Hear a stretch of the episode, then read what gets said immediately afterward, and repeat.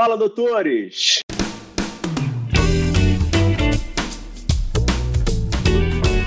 Fala, doutores! Eu sou Ricardo Valente, idealizador do canal Fala Doutores, canal esse que vocês já vem conhecendo, vem trazendo as celebridades da medicina para tentar brilhantar um pouquinho aí e trazer a nossa medicina, jogar ela lá para cima aí nesse pé pós-pandemia, sempre privando pelas cabeçadas, né, que é onde a gente mais aprende, não só aí com todas as vitórias aí, todo mundo conta, conta, conta, mas nas, vitórias, nas grandes derrotas aí é que a gente mais amadurece e mais cresce, tá? Hoje a gente tem mais um super convidado para comemorar o nosso episódio de número 90, Dr. Leonardo Aguiar, médico cirurgião plástico, empreendedor da saúde, grande selecionado para o Futuro Médio da Singular University, diversos artigos publicados, um palestrante de TEDx que eu vou colocar aqui o link, que é um TEDx assim espetacular, vocês têm que assistir, vamos conversar sobre ele. Idealizador do Ladu, um projeto que a gente vai ouvir também dele. Super e-book, que eu adorei o título, Hipócrates em Tempo de Dr. Google. Ainda não li, hein, Léo? Vou ler. Super pai do Pedro. Fala, doutor Leonardo. Muito bem-vindo. Obrigado aí pela presença. Muito obrigado pelo convite, Ricardo. É uma honra estar aqui com vocês e Estou muito feliz de estar podendo compartilhar um pouco da minha história, um pouco do que a gente viveu nesses últimos anos e que, é, que faz conexão muito com o seu propósito que a gente estava conversando, que é de inspirar outras pessoas a, a entrarem nesse mundo de empreendedorismo, de inovação, enfim, contribuir para um mundo melhor através da cuidado de saúde, uso das novas tecnologias, enfim, tem bastante coisa para a gente falar. Muito obrigado pelo convite e vamos conversar bastante.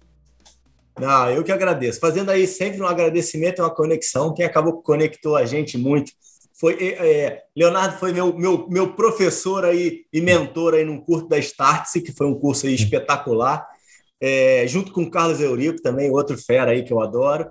Então, assim, brigadão aí pelas conexões aí que o mundo coloca a gente. Obrigado aí por estar participando, Léo. Mas vamos lá. Você nasceu aonde, Léo? Qual é a tua origem aí? Conta um pouquinho aí da onde você nasceu, da onde você veio e como é que era a tua constituição familiar na tua infância. Ah, que legal. Essa é uma pergunta que é bem interessante.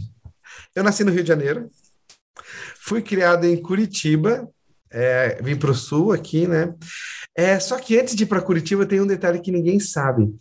A gente foi morar no Rio. Minha mãe é carioca, minha mãe é carioca. Meu pai era catarinense, mas conhecia minha mãe no Rio de Janeiro. E a gente foi morar no interior do Paraná, numa usina hidrelétrica. Sabe quando eles constroem aquela usina hidrelétrica e tem aquela vila do, dos profissionais? A gente foi morar bem no interior, numa cidade que não tinha nada. E a gente morou um ano, dois anos lá e depois foi morar em Curitiba.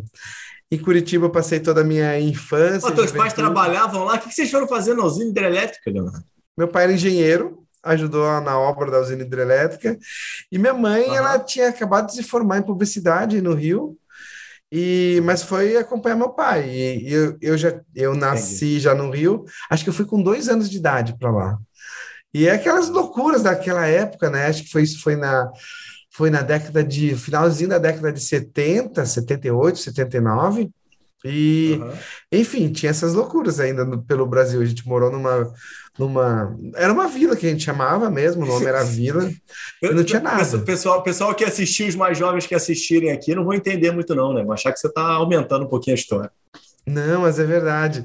Tinha uma época no Brasil, que era essa época, que estavam se construindo usinas hidrelétricas em, no Brasil inteiro. E meu pai é engenheiro, aí, formado aí no Rio, e foi para lá foi convidado, então vai. Hoje em dia não tem mais muito disso, né? Já tá, a nossa matriz energética já está um pouco mais definida. E de lá a gente acabou a obra, a gente foi para Curitiba, onde eu fui criado. De Curitiba eu passei numa faculdade no Rio Grande irmão, do Sul. Irmão, Leonardo? Eu tenho um irmão. Um irmão que. Mais velho ou mais novo? Como é que é isso? Ele é quatro anos mais novo do que eu. Quatro anos mais novo do que eu também carioca, a gente já morava em Curitiba, mas ele foi nascer no Rio e voltou. Uhum. E a história do meu irmão é muito e aí, e aí, e aí, e aí, perdão, fala, a história do teu irmão é interessante por quê?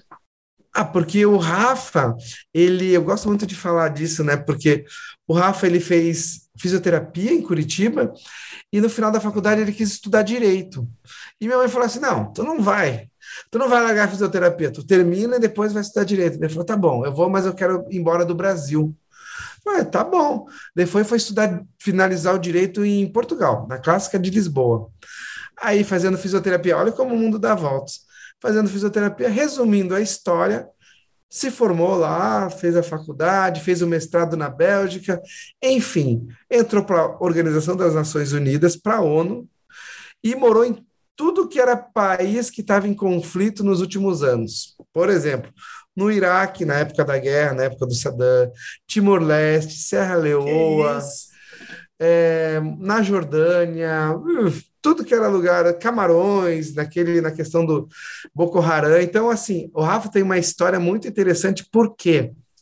Ele aliou toda a expertise. Mas ele vai dele. sozinho, né? Ele, ele, ele constituiu família né? nesse, nessa confusão toda? Não, não constituiu, sozinho. Teve, claro, teve uhum. as, uh, teve um momento que ele, ele, tava, ele teve uma esposa, casaram, que a esposa também ia no Médico Sem Fronteiras, mas depois acabaram se separando. Mas é como difícil, é que eu vou dizer? Né? É muito complicado. Aí eles falam assim: a vida no campo é muito difícil, não é? Não tem nada de glamour assim para quem vai para missão, né? É uma questão bem tensa. Uhum. Mas por que, que é interessante? Porque como a gente começa a falar de backgrounds, Olha que loucura. Uhum. Então, o Rafa usou o background dele de fisioterapia, o background do direito, aprendeu gestão de projetos na Bélgica e, e, aplicou isso na ONU. Então, vários projetos que ele fazia na ONU era relacionado à saúde. Por exemplo, um centro de reabilitação em Camarões, construção de hospital lá no, em Serra Leoa, dois hospitais em Serra Leoa, sempre com lado de saúde. No Iraque também tinha lado de saúde. E, e quando você me convidou, ah, a gente vai falar da sua vida, eu falei, cara, mas que tem minha vida? E quando você começou a me falar, começou a me dar um monte de insight. E aí, por, por isso que eu vou falar, teve essa história do Rafa, mas teve uma coisa que eu fiz que poucas pessoas sabem também. Eu fiz o segundo grau, como meu pai era engenheiro, eu fiz de eletrotécnica eu fiz uma escola técnica. Então, aprendi ah, sobre. Fez escola técnica? Escola técnica. Fiz Cefet aqui em Curitiba, onde era em uhum. Curitiba. E lá aprendi um pouco de tecnologia, de transformador, eletricidade, resistência. Eu achei que nunca mais ia usar isso na minha vida. Nunca mais. E aí o mundo dava muitas e muitas e muitas voltas. E hoje em dia, o que eu falo de tecnologia, de resistência, de aparelhos, enfim, é o mundo deu várias você, usa esse teu segundo grau para caramba, né? Muito, muito. E esse foi o insight que quando você conversou comigo, falou: "Não, quero falar da tua vida". Eu falei: "Mas o que, que tem minha vida?" É impressionante porque realmente nós somos o que nós construímos, nós somos a nossa história, né? E o fato de de a gente honrar a nossa história, a gente é, facilita o que a gente é hoje em dia, a gente favorece. Totalmente, então, totalmente, totalmente. E às vezes a gente quer negar a nossa história, fala, não, nunca mais, eu não gostava de ir para a escola técnica. Meu pai que queria uhum. que eu fosse, eu não gostava. E por muito tempo eu tive bloqueio. Mas se eu te falar que hoje é o meu grande diferencial na área da saúde e de inovação, é o fato de eu ter feito isso no segundo grau. Mas e onde aparece a medicina aí na tua vida? Onde é que veio aí? Tinha, tinha, tinha. Hoje a gente fala muito de propósito, né? Tinha propósito de, de, de, de, cuidar? Era porque era o curso mais difícil de passar? Como é que, é? Como é que foi a escolha da medicina para você? Tem a médico na tá... família, Leonardo? Nenhum, sou o primeiro. Ah. É o que aconteceu. Um dia a gente estava lá em Curitiba, né? A gente morava lá em Santa Felicidade, lá no final de Santa Felicidade, né? E meu irmão, é... o que, que ele, eles estavam. Resumindo a história, meu irmão foi atropelado no frente, na frente do meu condomínio, foi atropelado por uma Kombi. E, e, e eu, eu meu pai foi chamado, eu vi ele, a gente, ele, ele ali no chão, não sabia o que fazer, e ele convulsionando, tremendo, e a gente achou que ele ia morrer, né? Eu era jovem, eu não estava no segundo grau, ele tá, meu irmão devia ter uns 11, 12 anos, sei lá, 13 anos.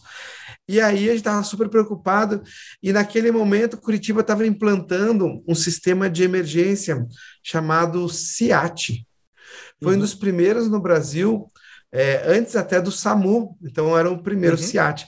E o CIAT resgatou o meu irmão, eu lembro até hoje, levou ele para o Hospital Evangélico lá em Curitiba e conseguiu salvar a vida do meu irmão. Realmente ele teve um coágulo, um coágulo, ele teve um TCE de moderado a grave, ficou na UTI, teve algumas sequelas neurológicas, sequelas motoras, questão de fala, visão, memória. Demorou seis meses para começar a andar e falar de uma forma inteligível, assim, falava balbuciando, enfim, uhum. foi super traumatizante para a gente, para minha família. Mas foi o primeiro momento que eu tive contato com a morte, com a brevidade da vida, vamos falar assim, e que eu vi que o médico faz a diferença. Eu senti ali, claro, teve outros momentos, mas ali foi muito impactante para mim. Eu falei, cara, eu consigo também ajudar algumas pessoas, transformar a vida de algumas pessoas. E aquilo ali foi um, um marco para mim. a gente carrega uma ferida no nosso coração, enfim. Até essa semana é a segunda vez que eu falo sobre isso. Faziam quase 20 anos que não falava sobre isso, mas foi por causa disso. Por causa disso. E me diz um negócio, aí entra sempre o desafio aí de quem escolhe a medicina, que é o uhum. momento de vestibular, provas, é, uhum. aprovação e reprovações. Como é que foi esse momento aí da, da tua vida? Para mim foi tenso, né? Porque como eu fiz escola técnica, olha, isso faz, isso faz muito mais de 20 anos que eu não falo. Como eu fiz escola técnica, teve algumas matérias que eu simplesmente não tive. Biologia, não tive é, sei lá, geografia, não lembro se eu tive, história, teve uma, algumas matérias que normalmente as pessoas têm no segundo grau, não tive. Tive que aprender ali no terceirão ou estudando, né? Sim. E realmente, eu tive dificuldade, eu não passei no primeiro ano nem no segundo. Uhum. Passei no terceiro ano, na minha terceira tentativa no, vestibular. Eu passei eu na morar... minha terceira tentativa também, né? É, na minha terceira. Eu fui morar lá no Rio Grande do Sul, lá em Pelotas que era longe, uma cidade fria, longe, mas foi uma das experiências mais incríveis da minha vida, que eu conheci pessoas maravilhosas, que eu sou amigo até hoje, enfim. É aquilo que onde a gente menos espera, a gente encontra as melhores experiências. Né, que a gente tava, Primeira vez você mora sozinho? Foi sair de casa para morar sozinho a primeira vez lá em Pelotas, no Rio Grande do Sul. Uma cultura diferente, uma cidade diferente, mas Pelotas é uma cidade muito peculiar, sabe por quê? Sempre foi uma cidade muito rica, tem, a época que eles falavam no. Teve uma época, acho que é do Império, no começo do século, não sei dizer bem qual época, mas as três cidades mais ricas do Brasil eram Rio de Janeiro, Santos e Pelotas. E, por exemplo, quando chegava a luz elétrica, é nas três cidades, é, o esgoto é, canalizado nas três cidades, peças teatrais, quando viam, era Rio de Janeiro, Santos e Pelotas. Então, teve várias situações que Pelotas foi a precursora. Então é muito interessante como a, a, a cidade de Pelotas tem uma cultura extremamente rica, extremamente forte, assim. É impressionante. Pelotas vive, vive, vive mais do que ela, em termos de no, econômico. Naquela, nessa época, acho que vivia da questão das charqueadas, do charque, né? Ah. Da carne e tudo isso. Agora tem muita questão de agroindústria, eles têm muita questão de. Tem uma feira de doces super famosa, mas é, é basicamente indústria do arroz, agroindústria e frutas, enfim, nesse sentido. Uhum, entendi. E é aí você fica lá. Os... A universidade é muito forte, né? É, muito você, fica lá, você fica lá os seis anos, faz uma faculdade aí é, abrangente, faz uma faculdade com algum foco. Como é que foi? Como é que foram teus seis anos de faculdade? É, na verdade, é assim, só foram seis anos lá em Pelotas, e como minha família morava em Curitiba, então toda vez que eu ia para Curitiba, aonde que eu fazia estágio? Que eu adorava fazer estágio. No pronto-socorro do evangélico, do evangélico, onde meu irmão foi atendido, aonde Imaginei. aconteceu toda essa história que eu já te falei. Então, vivia lá no pronto-socorro, era, aprendi muito, foi uma escola incrível, sempre fui muito bem recebido lá no evangélico. E, enfim, e o meu foco lá na, na Católica de Pelotas era engraçado, porque depois que eu entrei na faculdade, né, eu tive um professor de cirurgia plástica. E esse professor, Dr. Mate, ele era um professor muito especial, porque ele cuidava muito dos pacientes, sabe? Eu lembro muito dele, que lá era frio, ele tinha uma clínica lá na uma clínica particular, ele tinha sala de centro cirúrgico, eu acho que era a esposa dele que anestesiava, e lá, no, e lá ele ele cuidava dos pacientes. Eu lembro que ele mesmo fazia sopa que dava para os pacientes. Ele adorava enfaixar a perna Caramba, dos pacientes. é mesmo? Que legal. Era muito legal. Eu acho que ele, a clínica era na casa dele, era na beira do lago, sabe? Então, assim, ele tinha um cuidado, um carinho, um zelo, e aquilo me comoveu, sabe? Me chamou a atenção. Daí eu falei, não, vou, vou olhar para a cirurgia plástica. E aí eu tinha um amigo meu de infância que foi morar no México, e eu falei assim, Poxa, doutor Mate, tem alguém que você conhece lá no México? Ele me apresentou um cirurgião plástico de Porto Alegre, e esse cirurgião de Porto Alegre me deu uma carta para conhecer o cirurgião plástico do México, chamado Dr. José Guerreiro Santos, que era um cara nos mais conhecidos no México inteiro, mundialmente famoso, e que eu acabei fazendo estágio com ele quando eu estava, acho que no quarto ano da faculdade, fiquei lá uns dois meses, e, enfim, e, e ali fiz toda a minha, minha base, falei, não, é isso que eu quero para a vida. Eu fiz estágio de cardiologia, cirurgia geral e plástica no México, e a cirurgia plástica foi que me encantou. Então, daí, e me diz um negócio, faculdade... você você estava você tava com, a, com foco já na cirurgia plástica no quarto ano que você está falando? Quarto ano. Quarto ano eu comecei a ter esse foco. Mas até o final da faculdade, eu ainda fiquei entre ortopedia, cardio, plástica, esses três. E a cirurgia geral. Assim. Ah, não, é isso que eu ia te perguntar. O que, que você acha é, de, de, desse foco é, em uma especialidade no meio da, da faculdade? Acaba que eu, eu tento trazer esse canal né, muito para o estudante de medicina, né, muito para o jovem uhum. recém-formado, e fico tentando pegar alguns insights aí do pessoal com mais experiência para trazer para eles. É, acho que, e sempre falo, né? Não existe receita de bolo, né? Não é uhum. porque o doutor Leonardo falou que esse é o melhor caminho que é o único que pode ser feito, né? Mas como é que você vê? Qual é o teu ponto de vista em escolher um, um caminho e seguir ele desde o início ou do meio? Como é que você vê isso?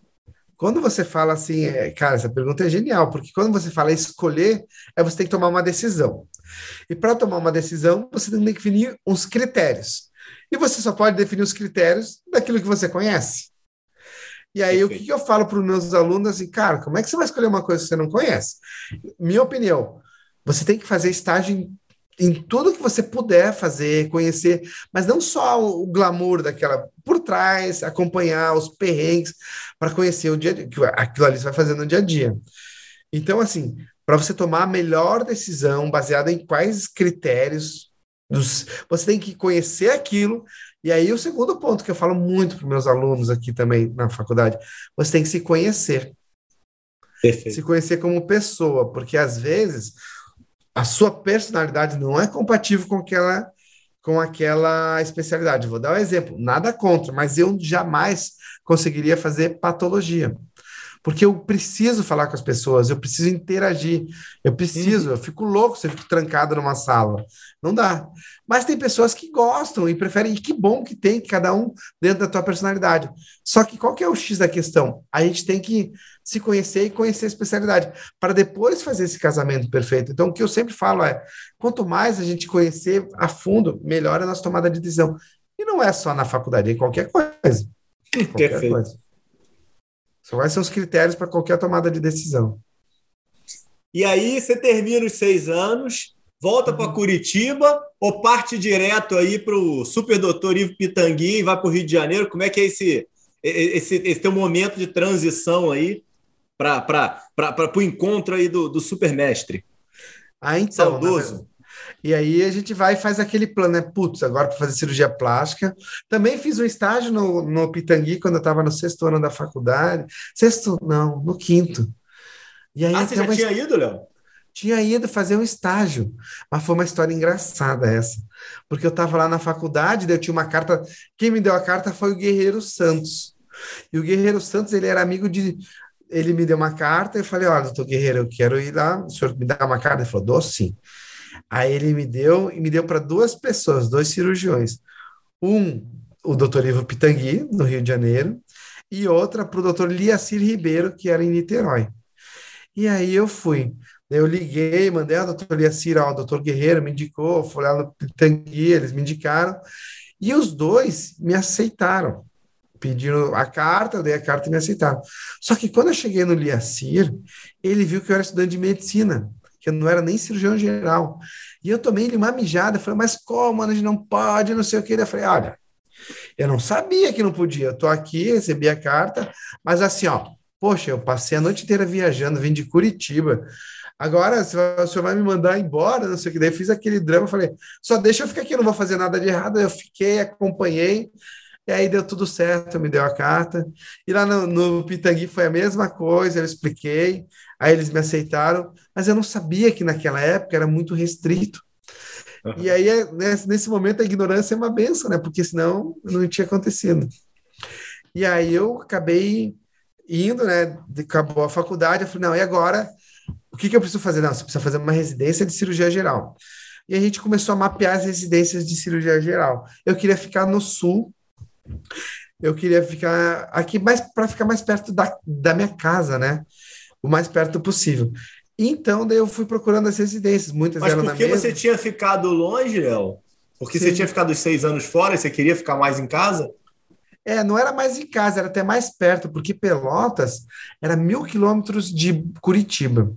Então não era sempre que a gente ia. E a gente só tinha. Ah, essa história é engraçada também. E só tinha um ônibus que ia, é um ônibus da Penha. Mas era um ônibus, você não tem ideia. Esse ônibus ele fazia a linha Rio Grande, Fortaleza. Rio Grande é uma cidade 60 quilômetros para baixo de Pelotas e até Fortaleza. E nessa época que eu fiz faculdade, a BR-101, que era por onde ele vinha, estava em reforma aqui no sul. A viagem demorava às vezes 17 horas, 18 horas de lá até lá. Nossa, e a gente falava que o banco ele só tinha duas posições, ou era 90 graus ou era 85 graus. E quando a gente chegava, a gente descolava do banco assim. Cara, era surreal assim a viagem. E não dava para ir sempre. A grana curta, não tinha facilidade de viagem aérea, aeroporto de Pelotas não, não, não é o que era hoje, enfim. Ah, você trabalhava, Léo? Como é que era esse negócio de grana? Eu não Durante tinha a faculdade. Pai, meu pai e minha mãe que ajudavam, eu não, uhum. tinha, não tinha grana e, enfim, não tinha não tinha como, não trabalhava, não, não tinha como sustentar, então tá. eu tive uma, uma bolsa, um crédito educativo, né, que me ajudou muito, é, uhum. 50%, paguei 50% da faculdade, é, os meus pais pagaram, pagavam o aluguel, e aí, quando eu me formei na, durante a residência, daí eu paguei a outra metade, né? Com nossos plantões, enfim. Eu que paguei a, a faculdade. Mas é Não, e aí, você, falou, você, você falou que mapeou as residências de cirurgia e eu te interrompi. E aí, como é que uhum. você mapeou e foi para onde? Então, daí eu mapeei as residências, daí eu descobri uma que eles iam estar tá começando um programa de transplante renal em Santa Catarina. Eu falei, ah, transplante renal. Não, não era transplante renal, transplante hepático. Eu falei, cara, vou tentar lá. E era em Blumenau. E aí acabou que eu escolhi Blumenau, acabei passando em Blumenau, aqui, que é onde eu moro hoje em dia, e foi a primeira. No estado tinham cinco vagas de cirurgia plástica, de residência de cirurgia geral. Cirurgia geral. Uhum. Cinco vagas. No, ou melhor, tinham cinco residências, desculpa. E tinham, acho que eram umas dez vagas. Então, na minha residência eram duas vagas. O que aconteceu? Passei. E, e o que, que é legal? Qual foi a vantagem de ter passado? Como eu era residente, o meu foi o terceiro ano, tinham só duas vagas, cara, a gente entrava em tudo que era cirurgia. Entrava na cirurgia cardíaca, ortopedia, vascular, cabeça, pescoço, entrava em tudo e na geral, que era o que eu tinha que fazer. Era minha obrigação, mas estava lá, não tinha residência das outras áreas. E na hora de fazer no transplante, a gente ajudava no explante, ia fazer o explante, ajudava no implante. Então, a minha residência foi uma residência muito diferenciada, porque a gente fez coisas que em outros lugares você tinha vários R na tua frente para fazer. E vamos para a sinceridade, que nem a escola técnica. Uhum. Na época, você gostava, você conseguia ver isso como um ponto positivo, como você vê hoje, ou você queria matar as pessoas que ficavam te mandando ir para um lugar ou para outro? Não, quando eu entrei, eu escolhi entrar por causa disso. Mas quando eu estava lá dentro, eu queria matar e queria morrer todo dia. Porque assim, imagina, a gente tinha. O que, que a gente tinha que fazer? Não tinha escala eu imaginei de plantão. isso. Não, não dava conta. Sabe por quê? A gente tinha que fazer uma escala de plantão assim, ó. Tá, se você tá de sobreaviso, para o hospital inteiro, você, quando você está de plantão no pronto-socorro, na emergência. Aí a gente tinha que sincronizar as escalas, porque senão você, às vezes, estava no mesmo lugar, estava no pronto-socorro, no sobreaviso e na escala de cirurgia. E ainda tinha que viajar. E nós éramos em quatro residentes, 2R2, 2R1. Cara, era, era surreal, era você Desumano. sempre era é, você sempre estava de plantão. O problema é quando você estava em duas escalas ao mesmo tempo. E aí que o bicho pegava. Era, era isso. Uma escala você tinha que fazer, não tinha como. Porque tinha que pelo menos um você, R1 e você, R2. Come, você começou a estudar física quântica nessa época, né? Ah, ah, olha, se eu te falar que né, foi nessa época que não tem R1 de geral que não surte, né? Não tem R1 que não surte, mas nessa época a gente surtou. Mas bem legal que você falou, porque eu tive alguns mestres assim que eu considero que foram meus professores que eram pessoas bem espiritualizadas, assim, cara, e cirurgiões gerais e que se não fossem eles, a gente tinha surtado todo mundo, sabe? São amigos até hoje. E, e aí que é nessa hora que você começa a ver o quanto você aguenta, que você fala, não, Sim, não é possível. Sim, sim, Sabe aquilo que você, ó, viajou a noite inteira, foi pegar, a gente foi lá até Chapecó, fazer todo plano de trás, passa tempão, não come direito, daí chega de noite, termina a noite no plantão, atendendo emergência, chega lá às seis e meia da manhã para ajudar na cirurgia, e daí teu, daí teu preceptor ainda te dá aquela, você esqueceu aquela prescrição de dar alta, volta, não vai entrar em cirurgia. Cara, você não. Que que você, você treina resiliência. Aí que tá. Olha, é o mais legal de fazer, o mais legal de fazer isso aqui, essas gravações, é exatamente isso. Eu te, te, ver, te ver assim, você dando aula lá na Start, não sei o que, não sei o que lá, tal, tudo, tudo dando certo. Parece que a vida assim é, é um conto de fadas, né? Uhum. E não, tem um é... monte de defeito aí no meio do caminho que as coisas vão dando errado e você se constitui no que é hoje por causa disso. Não, olha, e vou te dizer, essa que é a grande sacada, e foi até o que o Pitangui falou. A maior quantidade de coisas deram erradas. Só que a gente se expôs a tanta situação, tanta situação. Vamos supor que 10% deu certo. Mas se você entrou em tanto estágio, fez tanta coisa e 10% deu certo, não, tudo bem. Mas é que a gente, a gente fala, estressou tanto essa situação que chega uma hora que não tinha como dar errado. Cara, eu, por exemplo, eu queria, daí tava na residência, né? Daí acabou a residência e falei, meu sonho é estudar com o Pitangui, eu tô aqui para estudar com ele lá.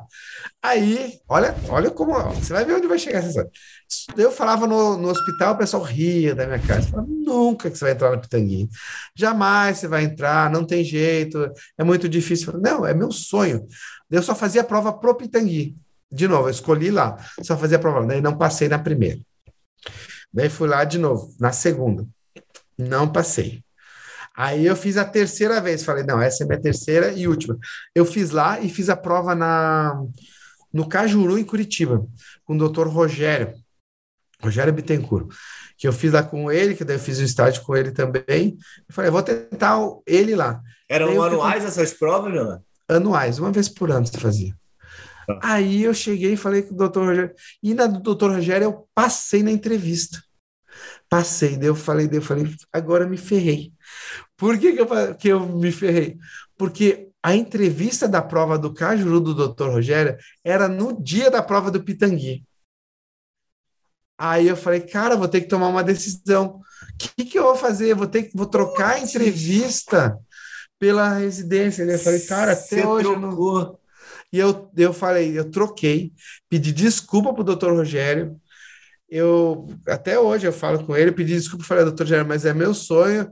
Troquei o certo pelo duvidoso, né? Porque eu já tinha feito estágio, tá? E tinha grandes chances de entrar. Meu currículo era bom, estágios fora, muitas muitas horas, estava tudo completinho meu currículo, né? E aí eu fui. E aí quando eu passei no Pitangui, eu, eu entrei no Pitangui, só que eu passei para o outro ano ainda.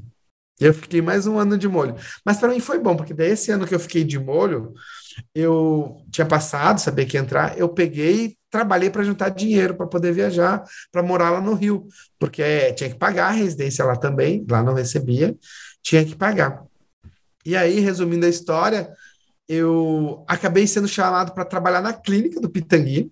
Ele escolhe normalmente dois residentes por ano para trabalhar com ele. Naquele meu ano, ele escolheu três, e a gente fez plantão com ele. Então, de todos os residentes que faziam, entravam seis a sete por ano, brasileiros, seis a sete estrangeiros. Davam uns 10, 12, 13, dependendo do ano, né, que variava. Só a gente que trabalhava na clínica, a gente recebia os plantões que fazia. Então, o dinheiro dos plantões, o dinheiro que eu guardei, me ajudou a me manter no Rio, porque era, é caro no Rio de Janeiro, era caro a residência. E aí, uma última história só para completar isso. Imagina, passei por tudo isso, né? Eu cheguei para o Pitangui. Pitangui, Agora, eu tinha intimidade com ele, fazia plantão com ele, a gente viajou junto para os Estados Unidos, um monte de coisa. Falei, professor, agora que eu vou me formar, qual é o conselho que o senhor me dá depois de tudo isso que eu fiz? O que, que o senhor me sugere? Ele falava assim, ó, ele falava assim, meu filho, vou te contar uma coisa. Eu falei, ai meu Deus. Quando ele falava isso, lá vinha, a cirurgia plástica vai acabar. Quando ele falou isso, eu falei, puta que pariu. O que eu tô fazendo aqui? Nem me fala, eu tô a vida inteira, são quase 20 anos para estar tá aqui. O senhor me fala, eu nem entrei no mercado de trabalho, a cirurgia plástica vai acabar. Quando ele falou isso, cara, se eu, se eu te falar, na boa, eu fiquei com raiva, eu fiquei bravo, sabe aquele sentimento de negação, de luta? Eu falei, cara, que merda que eu fiz e agora vai acabar. No momento eu não entendi o que ele quis dizer, mas depois eu entendi. Não, peraí, ele falou só isso e acabou? Acabou. Ele não isso. explicou depois? Não explicou. Não explicou. Me deixou com uma bomba no colo e eu fiquei puto. Eu não sabia o que ele quis dizer. Eu não sabia, mas ele era desse, ele fazia isso. E aí eu fui entender. Daí eu entendi e o que acontecia na clínica do professor Pitangui. Ele, quando ele viajava ou ele ficava doente, o movimento caía lá embaixo, porque ele era o nome da clínica, e naquela época daí, os funcionários eram demitidos, era um aperto, era uma complicação. Eu falei, cara, que complicado isso, né? Na clínica do Pitangui, essa clínica tem mais de 50 anos, uhum. um centro mundial, né? Já veio o rei, presidente, todo mundo operar aqui, e acontece isso. Eu pensei, cara, eu vou entender o que está acontecendo e vou estudar. Aí, nesse momento, me deu o estalo eu fui estudar negócios na PUC do Rio. Fui estudar, eu queria fazer Empretec, não dava, porque era uma semana parado. Eu fui estudar negócios, eu achei uma oficina de planejamento de negócios, chamada OPN, com o professor Lauf, no Instituto Gênesis. Resumindo a história, ele te ensina a fazer teu plano de negócio. E o meu plano de negócio era montar meu, meu negócio, minha clínica, quando eu me formasse. Foi aí que começou a história. E aí eu entendi o que o Pitangui estava falando, porque o que ele estava falando é que a medicina, como ele entendeu, aquela medicina que eles estudaram pelos livros, do jeito que o médico, do, a relação médico-paciente, antes da internet, antes da tecnologia, é uma. E depois da tecnologia mudou totalmente. Então, assim, aquele foi o maior baque da minha história de cirurgião plástico, que antes de começar já tomei um pé na bunda, mas aquilo que me botou na frente, aquilo me deu um estalo. E ali eu comecei a estudar negócios. E todo mundo fala: ah, que maravilha, mas olha o que eu tinha que fazer para estudar. É só mais essa história que é engraçada. A gente tinha o que a gente chama de curso integrado. Peraí, conta todas, cara. Para de contar a história, não. essa história é muito boa, porque a gente tinha um curso integrado. O que, que era isso? Toda quarta-feira eram todos os residentes de cirurgia plástica no Rio, e eles iam ali no, no na sede do CBC, e a gente uhum. tinha as aulas para as provas, né? Para fazer a prova de título, a gente tinha provas mensais, então era bem organizado, né? E aí, quando eu descobri esse curso, o que aconteceu? O curso era quando? Era exatamente na quarta-feira, no dia do CBC. Falei, putz, como é que eu vou fazer o meu curso? Eu tenho que fazer tudo. Eu falei, cara, vou ter que dar um jeito.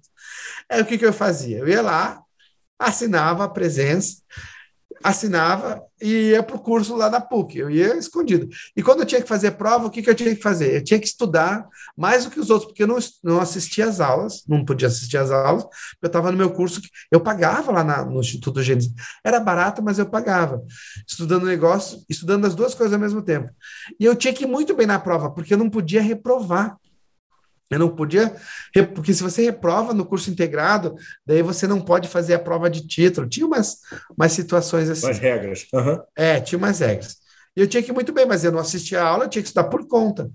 E aí eu tinha que me dedicar ao dobro né, dessa situação. E aí o que acontecia? Quando tinha prova, era ninguém entendia, eu não ia para aula, eu era fazia eu fazia a prova correndo, tinha que sair para dar tempo de chegar lá no outro curso, porque eu não podia perder as aulas. Então foi essa, essa é a minha jornada. Então, sempre, cara, nunca coisa é tão simples como parece, nunca coisa é tão fácil. Mas toda vez que pega um problema e você transforma, aquilo te dá mais força de vontade. O tempo que eu tinha para estudar, eu estudava, eu comia os livros e tinha que fazer, era isso. e aí começou a inovação. Fenomenal. Então foi doutor Ivo Pitangui que te colocou no empreendedorismo e na inovação Exatamente.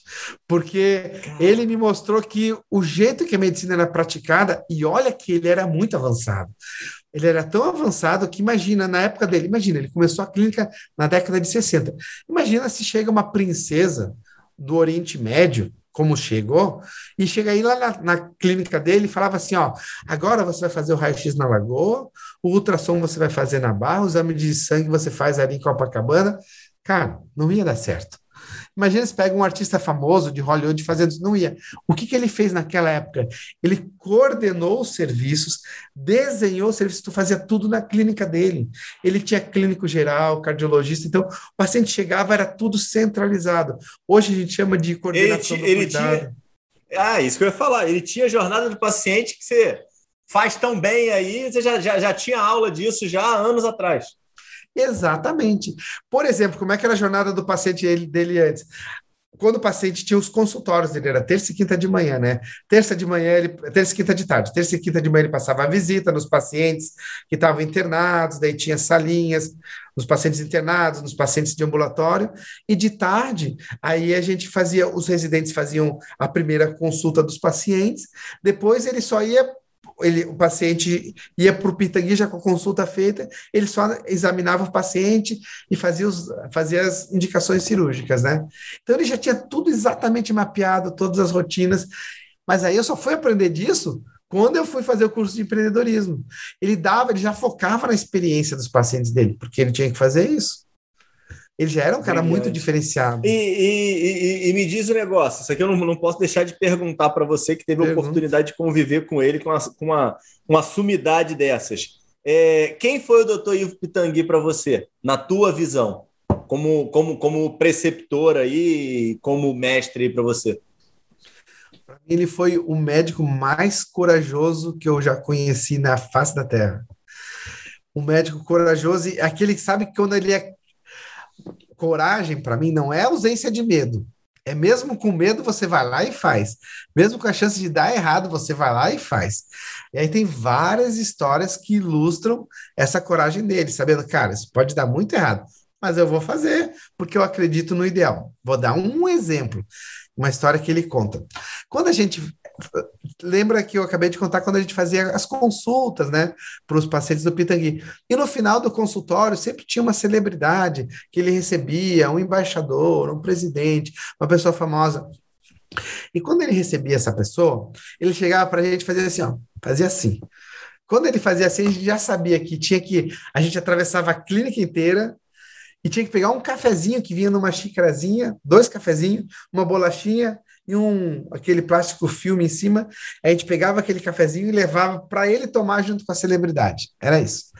Daí um dia eu falei, resumindo, a gente ficou um tempo lá, perdeu o voo, estava chovendo. Falei, professor, por que que essa história do cafezinho? Conta para gente essa história do cafezinho, né?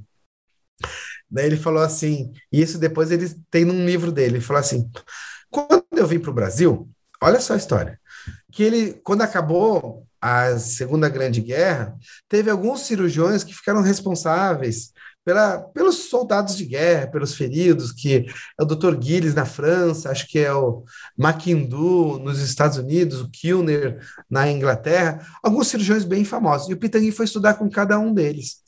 Então ele, ele agregou esses conceitos para ele, como uma cirurgia plástica moderna, talvez. E quando ele voltou para o Brasil, ele falou assim: eu vou, vou lá conversar com o presidente, com o Juscelino.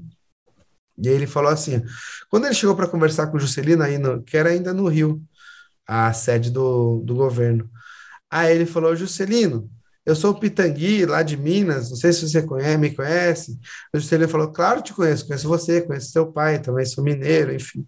Mas o Juscelino falou assim para ele, Pitangui, no Brasil, não se começa nenhuma conversa séria sem antes a gente tomar um cafezinho.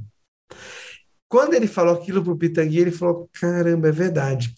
E aí ele sempre falava isso: ó, não se começa nenhuma conversa séria sem antes tomar um cafezinho. E esse é um ritual que a gente tem quando faz alguma reunião, que você sai para almoçar com alguém, vai fazer alguma reunião. Você só começa a falar de negócios na hora do cafezinho. Você almoça, janta, daí é no cafezinho que faz. Isso foi muito legal, porque ele teve muita coragem de chegar e falar, ó, meu sonho é montar a Santa Casa, vamos, você pode me ajudar a começar a montar a enfermaria na Santa Casa. E ele foi, enfrentou e, e foi. Isso aprendi com ele, não ter medo de, cara, eu vou lá e vou falar com esse cara. Vou lá e vou, vou perguntar, vou fazer isso, isso foi muito legal. E com isso ele, aí as, as ideias extrapolaram, né, de os congressos, as homenagens, os instrumentos que ele criou. Pô, imagina, na década de 60, a gente fazer ciência de primeiro mundo, porque ele tinha uma escola, ele criou uma escola de cirurgia plástica com produção científica, né? Imagina, no Brasil, referência científica na década de 60.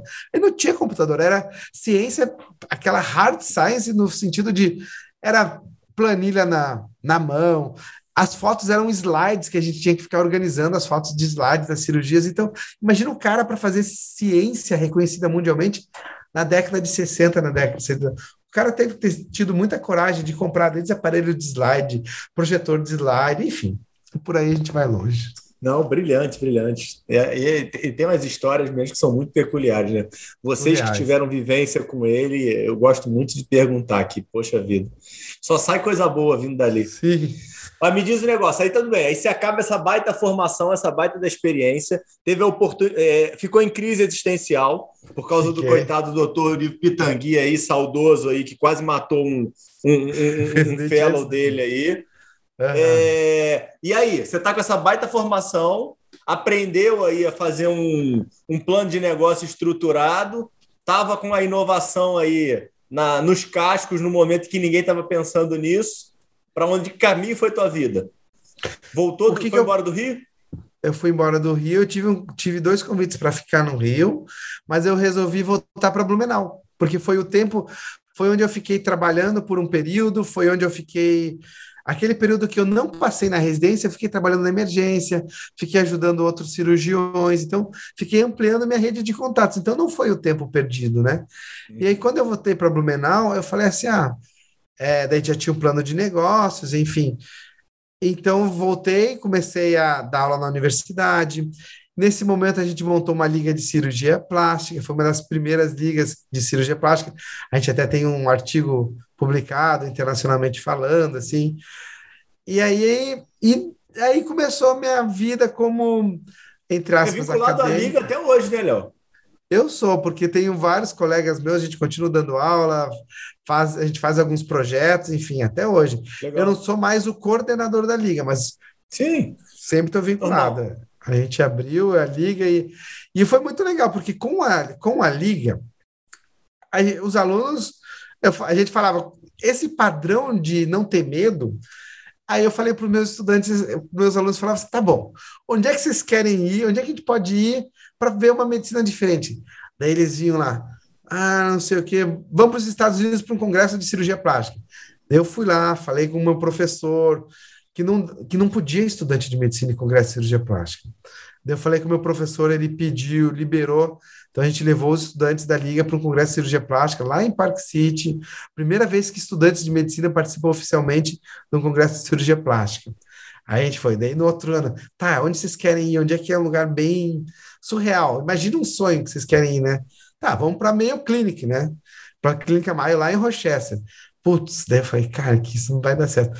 Daí a gente ah, tinha uns amigos meus, uns conhecidos, daí a gente foi lá, fomos para Mayo Clinic, a gente conseguiu, tinha, fizemos, a gente ficou lá uns, uma semana na Mayo Clinic, tinha dois brasileiros, o Marco e a Renata, que eram um casal, que o Pablo, que era o irmão deles, foi foi residente lá na, na, minha, na minha época lá no Pitangui também, daí a gente entrou em contato, ficou na casa deles, fui eu com mais quatro estudantes de medicina e ficamos na casa deles. São pessoas incríveis e hoje eles são médicos nos Estados Unidos e são referências, assim, sabe? Porque é, já é difícil o brasileiro entrar na meio clínica. Agora imagina um casal entrar os dois para fazer residência de cirurgia plástica, né? Caramba, Léo, me conecta eles aí, pô. Baita Conecto, da história, hein? Conecto o Marco e a Renata. Depois eu te mando ali. Eles são brasileiros, são surreais. E estão lá nos Estados Unidos ainda. E aí tá, daí teve essa história, daí, daí depois tá, fomos para meio clínico. E agora, onde é que vocês querem ir, né? Aí ele falava: não, ó, tem essa universidade aí que estão lançando. É, peraí, diga-se de passagem, você ficava estimulando para eles aumentarem o sarrafo, né? Sim, Cada eu falei, vez não. você falava. Tá, onde é que é o lugar mais. Eu falava assim: qual é o lugar mais foda que a gente pode ir que vocês acham que nunca vai dar certo? Eles falaram: não, vamos lá. Daí a gente foi. Agora meio clique. Foi. Agora, qual o lugar mais. Eu falei assim para eles: qual o lugar mais foda que vocês acham que nunca vai dar certo? Aí eles falaram: ó, tem esse lugar aqui que a gente está vendo mas é impossível. Eu falei, deixa eu ver. Era Singularity University. Eu falei, puta merda. Agora vocês quebraram. Aí deixei, tudo bem. Eu fiz um projeto de saúde, aí eu me inscrevi, meu irmão, que daí aí que conecta as histórias. Eu tinha todo o meu projeto de consultório, de jornada do paciente, de cocriação de saúde, e aí eu montei um projeto com uma visão de saúde global, de mapeamento de jornada em saúde global. Não, peraí, estava... eu vou ter que te interromper, cara. Te... Você tem muita história. Ou a, a, a cocriação já tinha aparecido na tua vida? Você já, já tinha constituído essa tese? Já, isso foi em 2012. Não, foi 2011. Ó, cheguei em Blumenau em 2010, cocriação uhum. em 2011. Em 2012, eu mandei esse projeto para a Singularity. 2012 eu já mapeava a jornada do paciente, já falava de design thinking. Design não, peraí, então vou ter que te interromper. Antes, antes de você falar, conectar com teu irmão, que ele te ajudou. Fala aí da cocriação. Ah, eu então, acho uma é ideia, uma coisa que você fala que é, que é do caramba, pô. É, o que é a cocriação de saúde, né? É, na verdade, o que, que acontecia? Quando você mapeia a jornada. Eu cheguei em Blumenau, eu tinha que ter uma, um diferencial no meu plano de negócio. Quando você começa ah, um negócio, qual é o diferencial? Eu tinha duas opções. Ou eu. O que, que as pessoas fazem? Ou você baixa o preço para ser um preço competitivo, ou você entrega o melhor produto ou o melhor serviço. Uhum, uhum. Eu tinha essa, isso eu estudei na PUC, eu aprendi na PUC. Mas demorei quase um tempo para entender isso. Eu falei, cara, não dá para eu baixar o preço, senão depois as pessoas não vão valorizar, tem toda uma confusão, enfim. Não, eu vou mandar o preço igual, ou até mais caro, vou chegar mais caro, mas eu vou entregar um serviço que eles não esperam que eu entregue. Eu vou surpreender meus clientes, dentro da jornada dos clientes. E aí, nesse momento, eu dividi o consultório com o médico, com o Dr. Gerson, que era homeopata, que abriu as portas para mim quando eu cheguei em Blumenau. E quando eu dividi, e meu volume começou a aumentar, só que eu atendia só de tarde e ele de manhã. E eu, eu comecei a ficar no dilema, caramba, e agora está na hora de eu, ou eu compro um consultório maior, compro um consultório só para mim, ou eu vou dar o próximo passo. Só que ainda é muito cedo para dar o próximo passo, eu ia, ia, não era o momento de eu investir, eu fiquei pensando, o que, que eu vou fazer agora? Daí eu tive uma ideia. aí eu falei, quer saber? Eu vou pegar de tarde, onde eu faço as consultas, eu continuo fazendo consulta, mas só as consultas de pré-operatório. E algumas de pós-operatório tardio, mas que o pós-operatório imediato, de três meses, eu vou aproveitar para ir de manhã visitar os pacientes em casa. Que de manhã ou faria cirurgia ou ficava aí na universidade, mas eu tinha sempre o tempo, vou visitar em casa. É bom para mim, porque eu não preciso ampliar meu horário de consultório, maravilhoso para o paciente, que eu visito ele em casa. Quando eu comecei ah, a visitar o paciente em casa, eu almoçava com os pacientes, tomava café, enfim. Cara, era sensacional. Aí, cara, eu comecei a aprender muitas coisas com os pacientes, que era o melhor marketing do mundo, era isso. Eu comecei a visitar eles, eles em casa e eu comecei a entender as dores. E os pacientes falavam, pô, doutor Léo, como é difícil tal e tal coisa. Eu falei, o que, que é difícil? Doutor, demorei quase um mês para agendar ultrassom. Eu falei, não, não pode. É eu comecei a entender as verdades. Quando o paciente está no ambiente seguro, Sim. ele fala coisa que eu não queria saber. Daí eu comecei a entender uhum. certos detalhes que a gente não quer saber. E, e, as dores verdadeiras dos meus pacientes. Marcar um ultrassom. Hoje, se você deixar um paciente para marcar, ele vai demorar um mês, um mês e meio. Cara, mata a cirurgia, porque você demora um mês e meio para fazer um ultrassom. Se vem um nódulo, um cisto, uma avaliação de mastologista. Se o paciente quer operar em um mês, não consegue.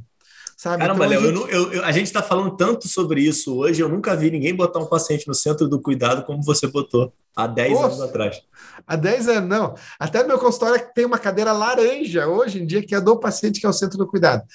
Olha, o que, olha as coisas que a gente mapeou. A gente mapeou Outra coisa, o paciente fala: não, doutor, é horrível comprar cinta, comprar sutiã. Gente está gordinha, não cabe, não está na loja. A vendedora fica querendo empurrar as coisas e fala de outro. Eu fui, eu fui numa loja aqui perto do consultório, eu fui falar, eu fui fazer o teste. Eu falei: não, quais são as cintas que você tem para vender? Ela falou: ah, então, você vai fazer cirurgia e falou o nome de, do outro cirurgião. Eu falei: como assim? Eu falei, eu sou o cirurgião, sou o doutor Léo, e eu que estou te encaminhando.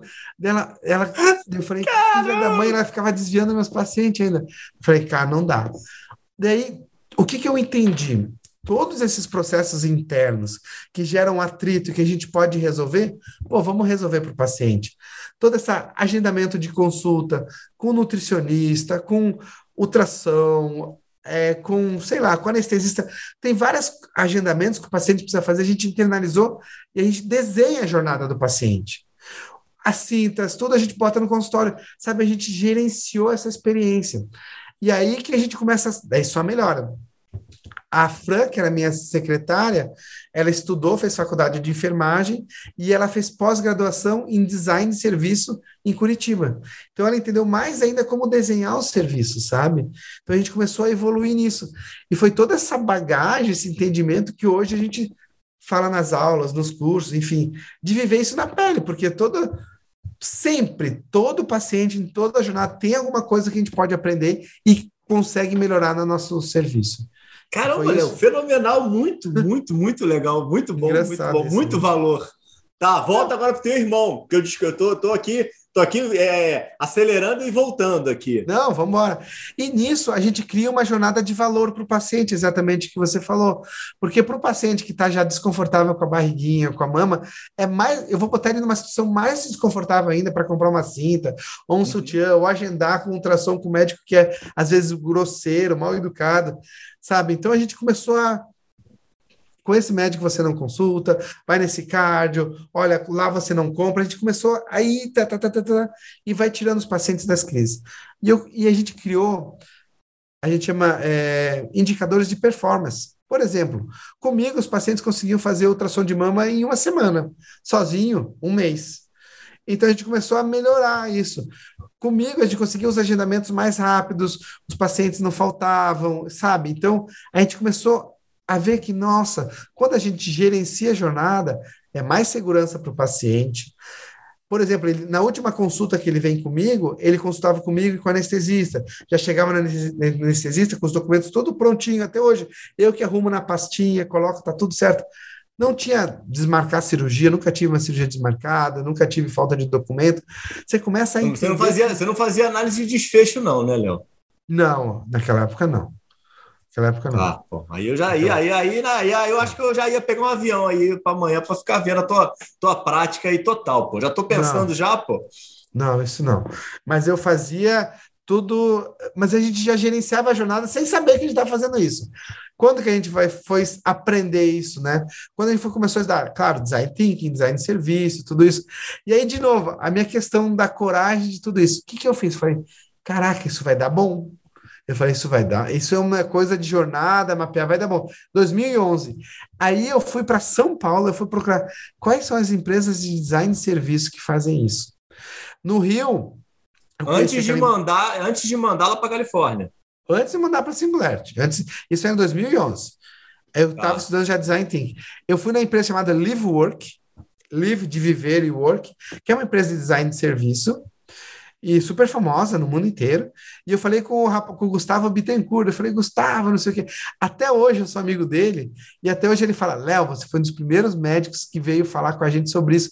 Aí não falava design de serviço na saúde nessa época, 2011. Eu falei, sério, cara, que viagem. Porque agora o que mais usa é na saúde, todo mundo usa isso na saúde. E até hoje a gente fala, acho que ele nem tá mais lá. E aí eu já tinha Aí a gente já tinha ido para. Eu achei uma outra empresa chamada IDEO, IDEO. Falei, cara, essa é uma empresa lá na Califórnia, mas sabe o que, que é? Eles fizeram um puta de um serviço para a Mayo Clinic. Desenvolveram um espaço de inovação dentro da Mayo Clinic. Eu falei, então, quando a gente for visitar a Mayo Clinic, eu quero conhecer a IDEO, conhecer como eles fazem a jornada dos pacientes, que a Mayo Clinic, para mim, é a maior. Não é. A Mayo Clinic que a gente fala não é só um hospital, é um em Rochester é um complexo hospitalar, ele, assim, é, tem 90 mil pessoas em Rochester, 33 mil trabalham nos prédios da Mail em Rochester lá e nas questões subterrâneas, enfim, nos prédios, no todos os outros. É, enfim, daí a gente aprendia aquilo na prática com, com a questão de ciência da Mail. E aí, daí a gente já tinha visitado a Mail, e meus alunos falaram, ah, é Singularity. Eu falei, ah, é? Vamos, daí eles estavam com um projeto chamado Future Med. Estavam selecionando 80 projetos que poderiam impactar a vida de um bilhão de pessoas em 10 anos. Cara, não tinha nada a perder, falei, vou mandar. Aí eu vou mandar, eu peguei, falei, Rafa, me ajuda a desenhar isso, porque de uma forma que eles entendam que seja um projeto com métricas, com tudo list, com, enfim, com que eles entendam que seja possível replicar. Fiz, mandei. Eu lembro até hoje, eu mandei, acho que foi em março. Saiu, eu, isso eu até postei, eu posto no Facebook de vez em quando. Eu fiquei sabendo entre, na semana entre Natal e Ano Novo, de tanto que incomodei os caras. Demorou um tempo e eu fui aprovado. Aí, quando eu fui aprovado, entre os 80 profissionais, aí eles falaram assim: você foi aprovado, não sei o quê, só vai ter que pagar a pequena quantia de 24 mil dólares. Eu falei assim, cara, não tenho 24 mil dólares para pagar assim. Sou brasileiro, não tem jeito. Aí eu devolvi, mas eu quero muito ir, é meu sonho, tá, tá, tá. Tipo, se eu, se eu tivesse, se eu não tivesse a coragem de falar isso, eu não ia, eu já eu tinha desistido, né? Não, peraí, você tá de sacanagem. Você, você recebeu o, o aceite e falou para ele que não tinha como pagar? Sim, sim. Não, eu não tinha, não tinha 24 mil dólares. Ele falou, não, então paga 12. A gente consegue dar um desconto de 50%. Eu falei, cara, eu não tenho 12 mil dólares. Ele falou, então o que você pode pagar é o custo, porque você vai ficar uma semana lá, o custo é 8 mil dólares. Menos que isso a gente vai estar pagando para você. Eu falei, não, 8 mil dólares eu pago. Que era um, a gente ficou sete dias, oito dias lá, lá na, no NASA Ames, oito dias. Daí eu acertei fechei, mas tem um negócio. Eu falei para eles, daí eles falaram, o que, que é? Eu quero levar quatro estudantes de medicina. Eles falam, não, mas como assim? Eles estavam com uma outra, dentro eles estavam com uma outra competição lá de um projeto, e a gente aplicou um projeto da Liga, a gente aplicou, falou da Liga de Cirurgia Plástica, e falou assim, e a gente foi aprovado do projeto. Só que, só que eu falei assim, ó, mas é o seguinte, a gente vai apresentar, mas ó, não tem nenhum real para pagar. Daí eles falaram, então, tá bom, pode vir com os quatro estudantes de medicina, mas eles não vão poder ficar Caramba, no campo. Que legal. Mas eles podem assistir às aulas e vão poder apresentar. E aí tem até o vídeo da Singularity que estão os meus alunos apresentando, conhecendo todo mundo, isso em 2013. E olha que louco. E em 2013 eles tiveram tanta. Nós éramos 80, que ficamos lá uma semana dormindo, dormindo e acordando lá, nós éramos 80. Foi meus quatro alunos, que são médicos. Cara, eles se deram tão bem, eles foram tão bem, que no final do ano o Future Med virou Exponential Medicine.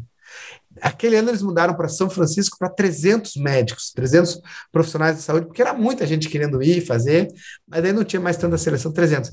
E aí o que, que eles fizeram? Eles convidaram meus alunos para ir de novo aquele ano. E aí, só que para apresentar, mandaram e-mail, tudo. Só que, daí, só que daí a gente não conseguiu em outubro daquele ano, e o custo era muito alto, só de passagem em São Francisco, enfim. Não era nem São Francisco, foi em San Diego, lembra até hoje? Era muito alto, não teve. Mas aí os alunos foram convidados, cara, olha que surreal isso. E, enfim, essa é uma das histórias. Cara, que legal, cara. Não, pô, muito bacana. Para eles foi louco. E aí, os meus colegas de turma, as pessoas que participaram da minha turma, daí, hoje tem muita gente. Um era o Salim Ismail, do Exponential Medicine, estava começando o livro dele, falando. O outro era o, o Bertrand Mesco, o Bercy, que é o tal do The Medical Futurist, é um cara bem famoso o Maniche, um monte de gente que está despontando hoje, tá tudo na turma. É, até hoje a gente se fala, troca ideias, um convida o outro, é nossa rede de contatos até hoje. É Cara, impressionante, que, que legal. E, e, aí, e aí você, você, você bota em prática depois o projeto? Como é que como é que você andou depois com ele? Tem algum, depois tinha algum acompanhamento do pessoal de lá? Não, aí você tocou solo. Então, daí o que que acontece, né? É, o projeto eles tinham lá você teve aula com todo mundo, todo mundo levou um projeto, ensinou o que fazia, e eles uhum. ensinavam algumas coisas, tipo o Salim, essa questão de exponencializar, como impactar um bilhão de pessoas em 10 anos. Primeiro, impactando o seu primeiro milhão. Como é que impactar o seu primeiro milhão? Impacta uma pessoa. E você, se você conseguir transformar a vida de uma pessoa, você está no caminho certo. E qual que é o grande segredo? E aí você vai ver que tudo que a gente falou hoje fecha. Você consegue mudar as pessoas, as pessoas mudam as instituições, as instituições mudam a sociedade, e aí a sociedade transformada é que muda o mundo, que a gente impacta. E aí, quando ah, eu aprendi isso, quando eu vim para cá, voltei para Blumenau, a gente tem o que a gente chama de é, a CIB, que é a Associação Comercial Industrial de Blumenau, né? É o órgão dos empresários da cidade.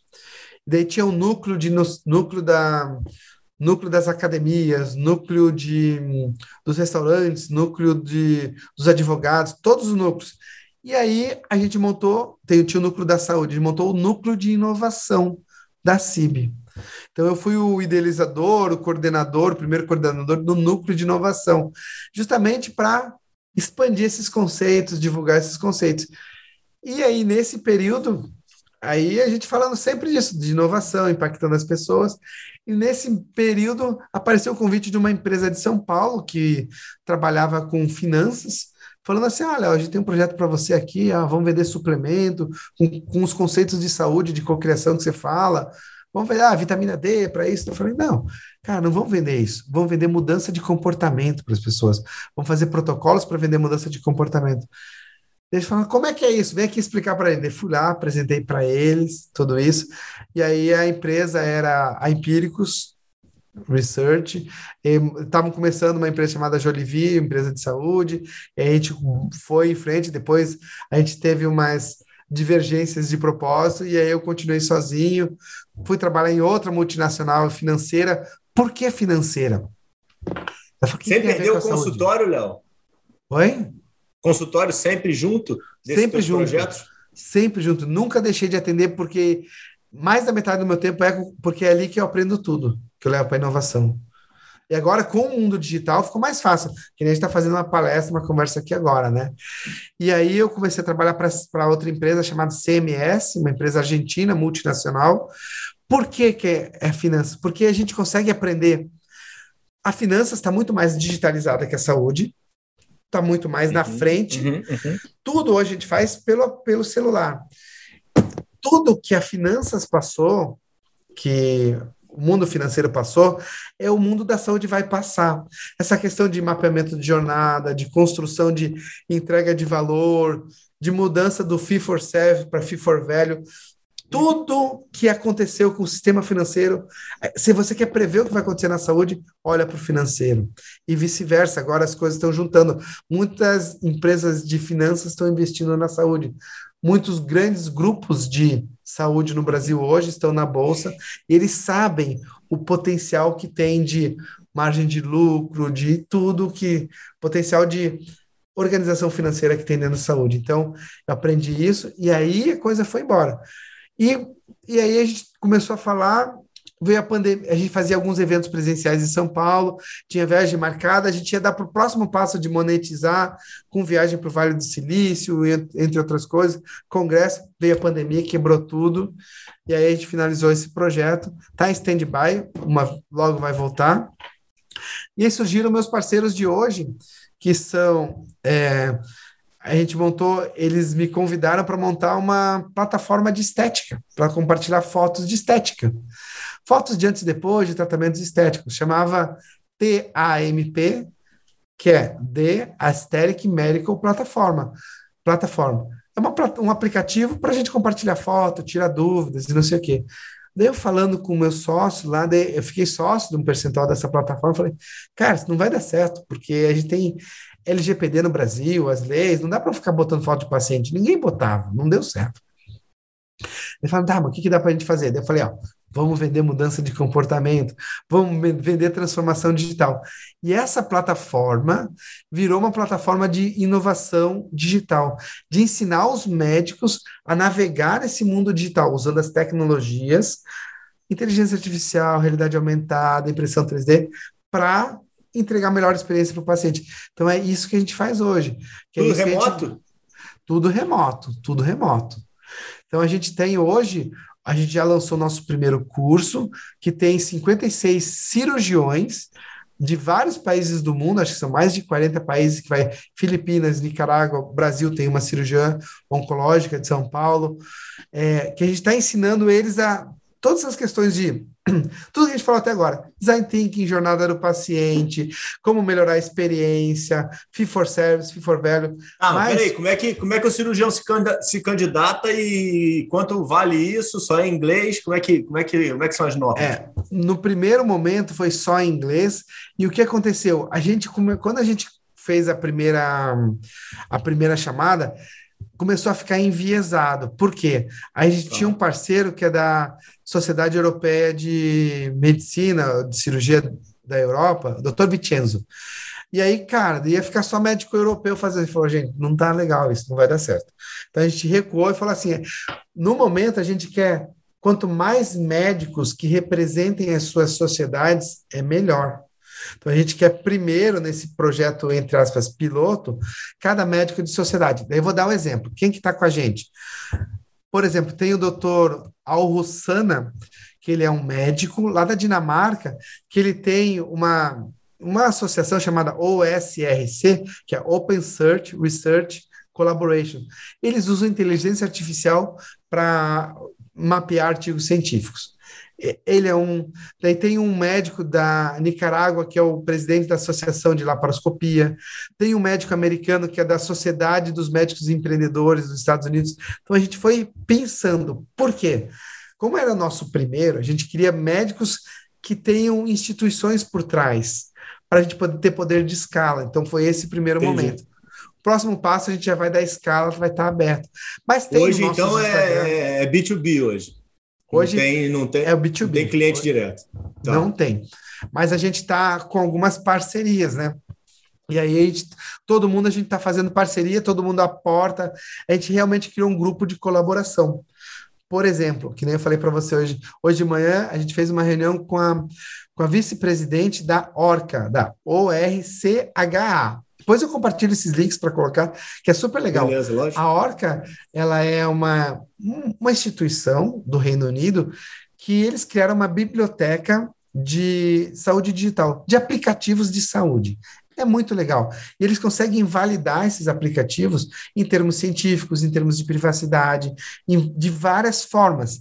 E eles já estão nos Estados Unidos e alguns países da Europa. Então, é muito legal porque ela estava explicando que no, só 20% de todos os aplicativos de saúde eles, eles atendem os padrões mínimos necessários para estarem no sistema de saúde, efetivamente falando. Então é isso que a gente está construindo essa colaboração.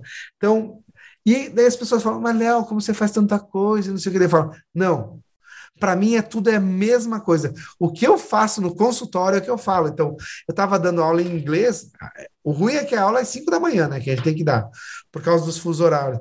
E aí, com a cara toda amassada. Aula, mas eu mostrando para eles, ó, essa aqui é minha jornada do paciente. Olha, meu consultório, ele, ele não é pequeno, ele é compacto, porque eu sou cirurgião. Metade do tempo eu passo no hospital, metade no consultório, e outra parte visitando os pacientes, sabe? Então, a gente conseguiu escalar em vários níveis isso. E é isso que é, eu acho que essa foi a grande sabedoria que eu aprendi com o Pitangui e, e com a Starts, enfim. Como a gente conseguir engajar as pessoas no teu propósito. É, foi isso. Brilhante, doutor Léo. Me diz um negócio, só o, o, o, o final aqui. É, do jeito que você falou aí, é, apesar da gente ter aí esse, essa mudança de medicina do passado que saudoso doutor Ivo Pitangui deixou aí a mensagem para ti. É, você vê muita oportunidade e vê um futuro aí positivo para a saúde aí nos próximos anos, para a gente fazer um desfecho aí. Como é que você vê isso? Ah, Ricardo, é, antes de tudo, antes de falar desse desfecho, eu só quero te agradecer na oportunidade, porque eu falo demais, né?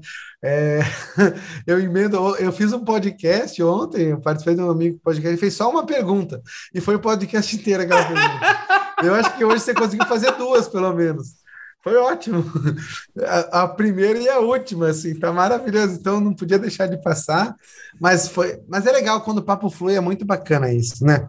A gente não, vai conectando as coisas.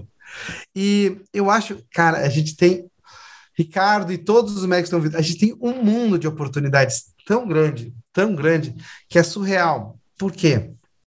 Por que, que é surreal? É, é, que as pessoas perderam tanto o foco e a desconexão para o que está acontecendo, que hoje qual é o maior diferencial? Qual o maior diferencial no meu atendimento? Por que, que os pacientes me procuram? Por que eu consegui organizar tudo de um jeito tão tecnológico, falando, que a minha secretária que organiza, que agenda, que eu consigo fazer uma consulta mais demorada, eu consigo ficar uma hora, uma hora e pouco com meu paciente, realmente ouvindo ele, entendendo, anotando, resolvendo os problemas dele, organizando a cirurgia. Tá, mas quem é que vai te buscar no hospital? Você vai ficar na sua casa da tua mãe, na casa do seu pai? Como é que vão ficar teus filhos, sabe? Entendendo. E é isso que faz a diferença. Hoje, o maior diferencial de tudo é a nossa capacidade de ser humano. Que as pessoas perderam. E ser humano é isso, é escutativa, é entender o que ele fala quando está por trás, é o olho no olho, é poder apertar a mão, claro, em tempos de pandemia, mas é poder apertar a mão, é por é isso. E todo mundo esqueceu disso. Todo mundo só uhum. quer ser o, o better, faster and cheaper, que é o uhum. da mais barato, mais rápido, mais cara, mas isso não é mais o diferencial, é o contrário.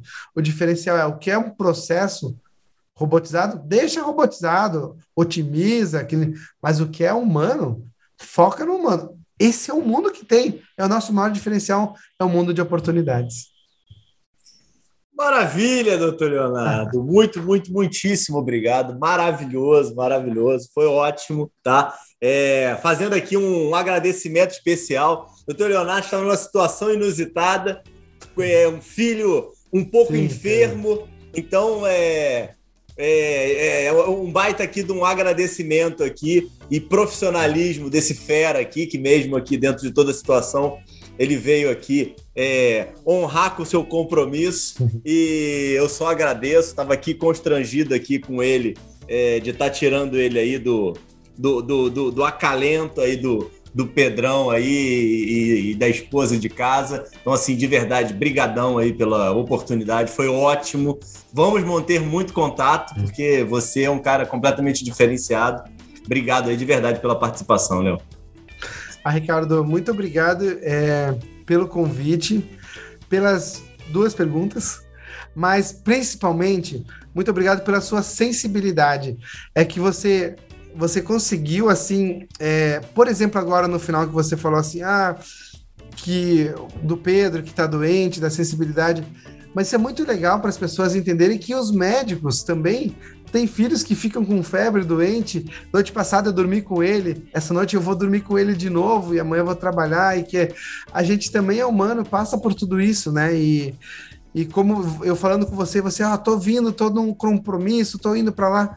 Então, assim, é que às vezes as pessoas só olham é, o filme editado, na verdade, não sabem tudo que tá por trás, os tombos, as dificuldades que a gente passou. E a gente é resiliência, né? O que faz a gente diferente. Então, eu que te agradeço pela sua sensibilidade, pela sua resiliência de estar tá levando à frente um projeto super bacana e e com o propósito né, de trazer a verdade das pessoas, dos médicos, dos profissionais para o mundo, né? Que a gente precisa disso, de verdade e de humanidade. Obrigado, muito feliz e parabéns por tudo que você vem fazendo. Episódio número 90, hein? Importante, hein? Valeu. Braço, Léo. Obrigado. Tchau, tchau. Gente, boa noite. Fica com Deus.